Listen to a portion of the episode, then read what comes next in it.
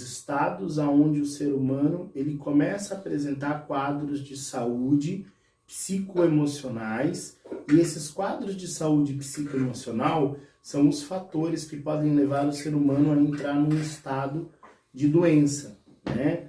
Então, nós que somos é, pessoas espiritualizadas, nós temos o um entendimento de que toda doença ela vem ou de um desgaste aonde você abusou do seu corpo, né, com uma alimentação, com, com ingestão de bebidas alcoólicas, com ingestão de tabaco em excesso e por aí afora, né, os, os excessos da vida, né, a falta de dormir e outras coisas mais que farão com que você destrua sua própria saúde, destrua sua própria natureza. E os estados onde a gente entra em estados de doença através do nosso próprio fator psicológico e do nosso próprio fator energético. Nós consideramos que toda doença, antes dela se apresentar no físico, ela começa a se apresentar de modo energético, né? E nós consideramos quatro estados de diátese. Diátese é o termo que nós utilizamos para diferenciar os efeitos da, da doença energética, da doença bioenergética, antes da doença se manifestar. Então, nós consideramos a primeira fase da diátese é um estado de perturbação onde a pessoa ela passa a ter uma espécie de é, mal-estar, o corpo ruim, uma sensação de que algo não tá bom, o humor da pessoa começa a ficar mais ácido, né? Esse é o primeiro estado de diátese. É o estado mais recomendado que você entre com banhos de ervas, com aplicação de fitoterapia, com aplicação de florais, com aplicação de uma série de coisas que podem e deverão ser utilizadas para que a erva seja eficiente no tratar, né, durante o, o, o processo do paciente. É o primeiro estado, é o estado onde o paciente ele começa a sentir pequenos efeitos, né? Se não for tratado o primeiro estado de diátese, ele parte para o segundo estado de diátese. O segundo estado de diátese, ele já acompanha, dependendo da doença, normalmente os seus primeiros efeitos, né? Estados é, de, de realmente de sentir uma dorzinha incômoda no lugar, a mudança da cor das fezes, a mudança da cor da urina da pessoa, o hálito da pessoa, o cheiro do hálito da pessoa começa a mudar, a mucosidade da língua pode alterar a cor, né? Tudo isso são fatores que quando você entra no segundo estado de diátese, você começa a perceber na pessoa. Depois disso, nós temos o terceiro estado de diátese, que é quando a doença já se instaurou, ela já está no corpo da pessoa, né? Os efeitos da doença são mais severos. A gente vê febre, a gente vê uma série de reações fisiológicas, aonde o, o estado de diátese da pessoa já leva ela e já faz é, o que, o que, com que a pessoa ela já entre num estado onde aí já parte para uma medicação alopática, que é a medicação que é encontrada na farmácia. A partir do terceiro estado de diátese, as plantas e as ervas, elas já têm um efeito muito reduzido, né? O quarto estado de diátese é o estado da doença agravada, né? Aonde você já não tem mais controle, aonde você já não tem mais é, como contornar aquela situação. Diátese é o quadro energético da pessoa. Diátese ela é o, o quadro que antecede o estado de doença. Cada estado de doença ele vai trazer um tipo de diátese, ele vai trazer uma situação energética para a pessoa. Quando nós temos esse entendimento desses quatro quadros separados, nós podemos com certeza entender, né, em que grau que a pessoa está, em que nível de doença que a pessoa está e a partir daí nós podemos interagir com a natureza. Interagir com a natureza é entender qual é a deficiência bioenergética da pessoa. O físico dela está carente de uma determinada energia. E aí entra o conhecimento das plantas, né? E aí a gente precisa entender também qual é a melhor forma de aplicar, né? Então, é, de acordo com cada doença, de acordo com cada situação energética, há uma forma de se aplicar a planta, né?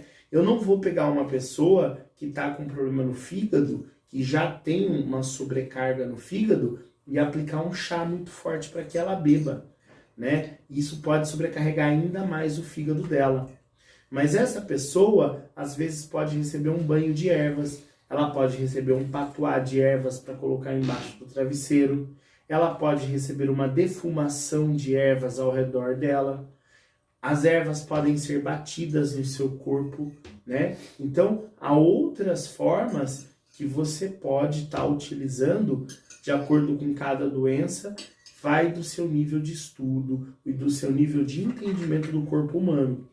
No curso, nós não temos tempo para abordar várias situações de doença e nem é a intenção do curso abordar essas várias intenções de doença.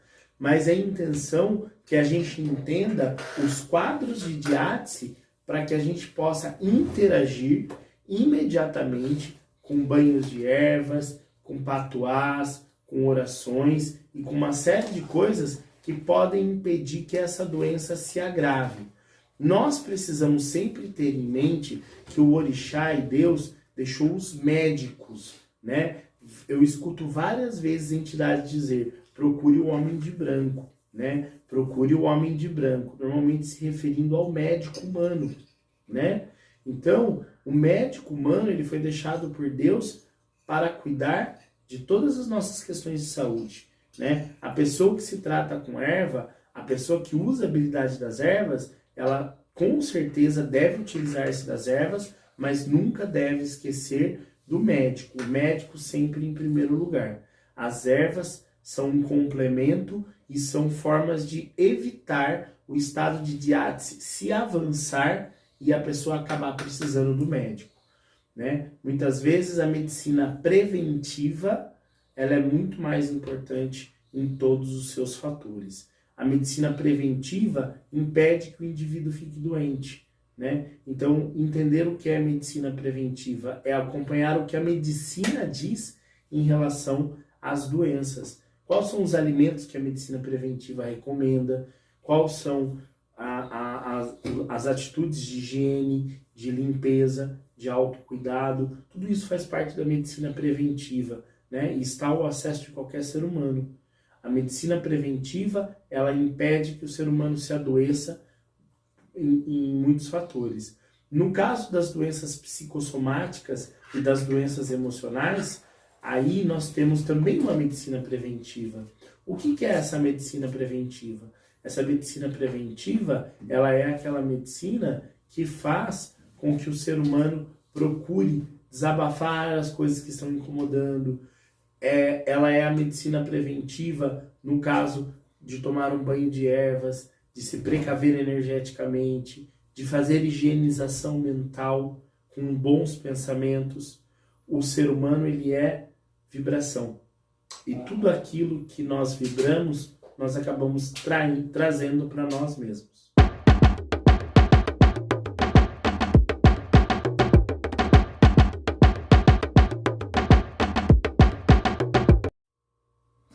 Agora nós vamos falar dos modos com que nós aplicamos as ervas e das, dos modos de utilização das ervas. Né? O primeiro modo, um modo muito antigo utilizado na Umbanda, eram as famosas garrafadas. O que eram as garrafadas? As garrafadas elas eram uma série de ervas no qual aquele herveiro ou aquele sacerdote tinha um profundo conhecimento das ervas e ele colocava essas ervas dentro de uma garrafa de vidro e dentro dessa garrafa de vidro eram colocados juntos com essa garrafa de vidro algumas substâncias alcoólicas, muitas vezes conhaque, às vezes alguma outra substância alcoólica, no intuito de preservar aquilo, né? E a garrafada ela era utilizada como uma espécie de medicina popular. Ao longo dos tempos, as casas foram abandonando a prática da garrafada devido à lei de uso indevido da medicina ou prática ilegal da medicina, né? No qual diz que a pessoa não pode praticar de medicina. Então, a medicina popular brasileira, ela existe, ela é eficiente, mas ela requer um profundo estudo e uma profunda é, forma de aperfeiçoamento daquele indivíduo para que ele possa vir a praticar essa arte. Né? Então, a garrafada era uma forma de utilização das ervas. Né? Uma garrafada que ainda pode ser utilizada hoje, que é muito interessante, é a garrafada que é utilizada com alguns ungüentos que são usados para pele, para torção, para batida e etc. Né? Trata-se de um pouquinho de álcool de cereais, quatro pedras de cânfora, arnica, mentruz, tudo isso é colocado dentro da garrafa, balançado, né? deixado um dia no sol, um dia na lua e guardado num lugar escuro. Né? Todas as vezes que a pessoa tem uma torção ou a pessoa machuca ou bate alguma coisa, isso normalmente é passado em cima.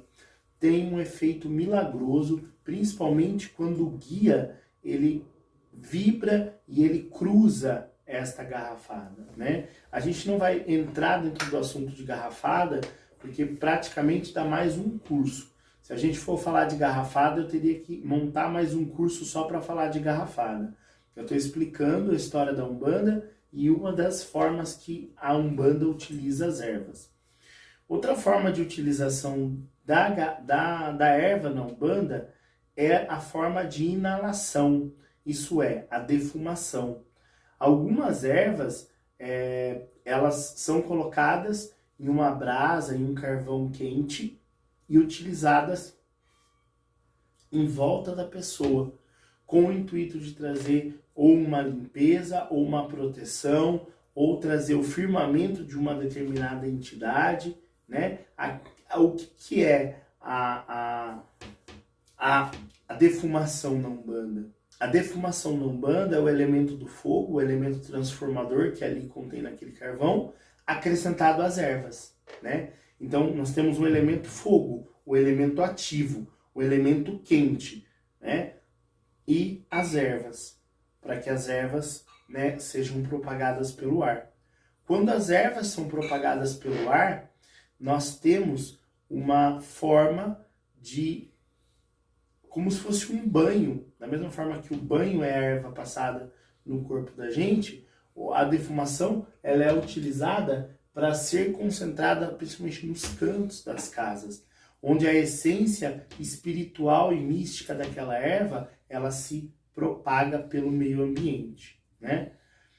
Outra forma de utilização é a via cutânea, né? Via de pele. Algumas ervas são passadas na pele. É muito comum você ver o preto velho pegar o alfazema e passar o alfazema na pele, passar o alfazema no rosto, na nuca, né? Passar o alfazema na hora de dar o passe vibracional nas mãos, para que dessa forma a gente possa trazer a vibração da alfazema, trazer a vibração daquela planta, né? Outra forma cutânea de utilização seria pequenos cortes, como os índios faziam, e a aplicação de unguento sobre aquela erva, né? Isso também é algo utilizado não mais na Umbanda, mas usado em outros povos e usado nos povos indígenas, né? São pequenos cortes que são utilizados no corpo da pessoa e normalmente uma erva é ali acrescentado, tá? Nós chamamos isso de via cutânea, né? Aquilo que está sobre a pele ou intracutânea, so, é, é, entre a pele, né? Era muito comum entre os antigos essa utilização. Em algumas religiões de matriz africana, o intracutâneo ele é colocado em alguns ber, em algumas, em algumas escarnificações, em algumas curas, como é chamado popularmente, né? Uh, outra forma de utilização é o banho, que na próxima aula nós vamos abordar profundamente as questões do banho. Nós vamos entrar dentro do banho como sendo uma das principais questões né, da, desta aula, deste curso, e depois a gente vai procurar entender. Outra forma de inalar as ervas é o caso de fumar as ervas, né? Existe um cigarro chamado cumbaiá, que é um cigarro feito de flores e feito de outras ervas, e este cigarro é muito comum utilizado pelos índios e por algumas pessoas mais alternativas. Ele não deixa de ser uma forma da planta estar tá sendo inalada.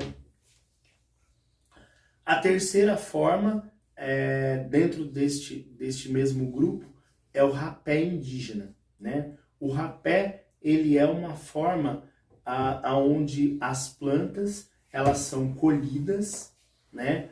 devidamente colhidas, devidamente rezadas, elas são piladas, maceradas, são colocadas é, num, numa espécie de um tacho, aonde são feito uma, uma, calcifica, uma calcificação delas, e ali a, ela é calcinada, né? ela, ela é feita a pó, é acrescentado tabaco né? junto, também pilado, também novamente feito pó daquilo, feito cinza daquilo. Alguma, alguns rapés são utilizados de casca de árvore, né? E esse normalmente essa substância ela é aplicada pelo nariz da pessoa, né? Eu vou estar tá colocando também aqui para vocês depois o vídeo de uma pessoa recebendo uma aplicação de rapé, né? Uma via via via narina, né? Então, é, é mais uma forma de inalação das ervas. É óbvio que nem todas as plantas podem ser utilizadas. O rapé deve ser feito somente por pessoas extremamente capacitadas, né, para realizar essa arte. E é muito importante entender que só se usa rapé daquilo que se pode fazer chá. Nós não podemos aplicar rapé daquilo que não se pode fazer chá ou daquilo que não se pode comer, porque o rapé ele vai diretamente para as vias respiratórias e vias sanguíneas através do contato com a mucosa do nariz. A aula de hoje é basicamente isso. Nós estamos falando das formas de aplicação da erva e das maneiras com que nós trabalhamos com as ervas, e nós vamos entrar agora profundamente na questão do banho de ervas, que é o carro-chefe deste curso. Saravá.